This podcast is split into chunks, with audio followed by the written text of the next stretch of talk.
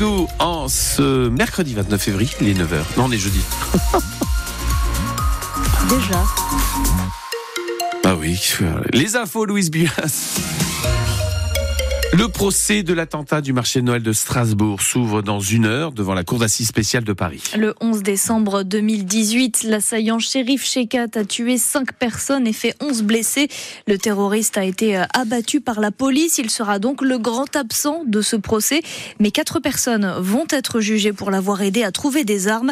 Parmi eux, Audrey Mangei, le principal accusé et le seul pour qui la qualification de terroriste est retenue. Émilie Pou. À l'époque des faits, Audrey Mangei est un petit délinquant condamné à 23 reprises pour des vols, des violences, des violences conjugales. Il a passé 10 ans déjà de sa vie en prison. Il est aussi videur, vigile, amateur de boxe et rappeur, auteur de deux albums qu'il vend localement. L'un de ses clips tournés dans son quartier de Haute-Pierre défraye d'ailleurs la chronique car on y voit des femmes à moitié nues traîner en laisse comme des chiens. Ses albums, il les dédie à Dieu le miséricordieux. Il se dit protestant. Shérif Shekat, il l'a connu en prison dix ans avant l'attentat et oui, dit-il, il connaissait sa radicalisation. Il l'a bien aidé à trouver des armes, mais il répète depuis cinq ans qu'il pensait que c'était pour des braquages. Il nie toute implication d'ordre terroriste et il se dit révolté par les actes de shérif Shekat. Du côté euh, des victimes, une soixantaine de personnes se sont constituées partie civile. Euh, plus de cinq ans après le drame, elles attendent beaucoup de ce procès. Certaines espèrent tourner la page et se reconstruire. Mokhtar Najm le frère d'une des victimes, témoignera pour rappeler euh, qui était ce garagiste de la Méno, venu d'Afghanistan et réfugié politique depuis les années 90. C'est un homme grand, costaud. Il était très sportif. En Afghanistan, il était gardien de l'équipe régionale et c'est un ange. Elle avait une de ses qualités que moi j'admire aujourd'hui. Tout ce qu'elle faisait en 24 heures, pour nous, c'est pas envisageable. Parce qu'elle partait au travail, elle rentrait de travail, elle partait voir ma maman, elle rentrait, elle s'occupait des enfants, et toutes mes amies, toutes nos, familles, ils nous disaient en permanent, ah oui, Kamal, je l'ai eu euh, la semaine dernière au téléphone, euh, ou hier au téléphone, euh, on a discuté pendant 40 minutes. Mais je dis, comment elle avait tel temps pour être près de tout le monde et prendre des nouvelles de tout le monde. Et c'est là, franchement, c'est un truc, pour moi, c'est encore une question. quelle capacité il avait? Franchement, il avait, malgré le gabarit qu'il avait, il avait le cœur dans, dans la main.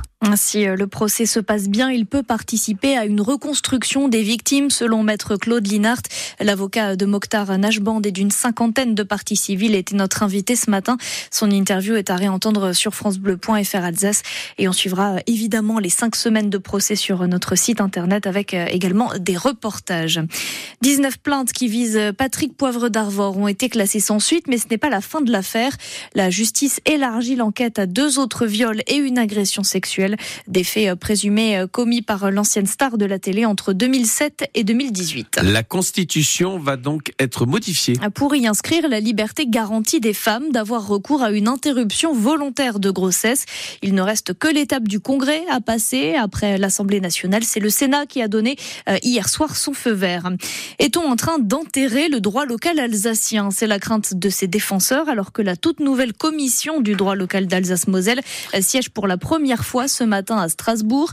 Son rôle est consultatif et elle pourra euh, donner son avis pour euh, modifier ou supprimer les dispositions locales pour s'aligner sur le droit général. Il y a peu, il y a un peu d'Alsace dans le village olympique. Pardon. Deux entreprises de chez nous ont participé à la construction du tout nouveau quartier installé en Seine-Saint-Denis. Il est inauguré aujourd'hui par Emmanuel Macron. Sinographe basé à Kogenheim a fourni du mobilier urbain et l'entreprise Matisse, située à Muttersolz, a fabriqué des équipements sportifs mais aussi plusieurs immeubles, nous explique euh, Franck Matisse, le PDG.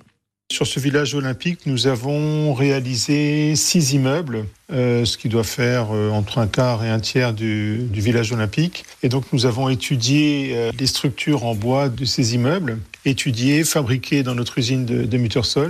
Qu'on réalise, c'est toutes les, ossatures porteuses. Donc, c'est des, gros poteaux, des grosses poutres qui vont monter euh, jusqu'à une trentaine de mètres de hauteur. Et on, réalise également des planchers en bois. Et dans certains cas, alors ce n'est pas le cas sur tous les projets, on réalise des façades en bois aussi.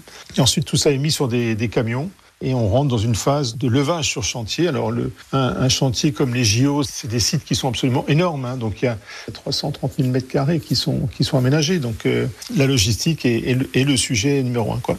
Des photos de ce village olympique sont à voir sur francebleu.fr Alsace. Si ce soir j'ai envie Il va venir casser sa voix à la foire au vin de Colmar cet été. Les organisateurs annoncent la venue de Patrick Bruel le 29 juillet. Ça faisait 5 ans qu'il n'avait pas donné euh, de concert à la Fave. Et si vous voulez y aller, euh, la billetterie ouvre aujourd'hui à 14h.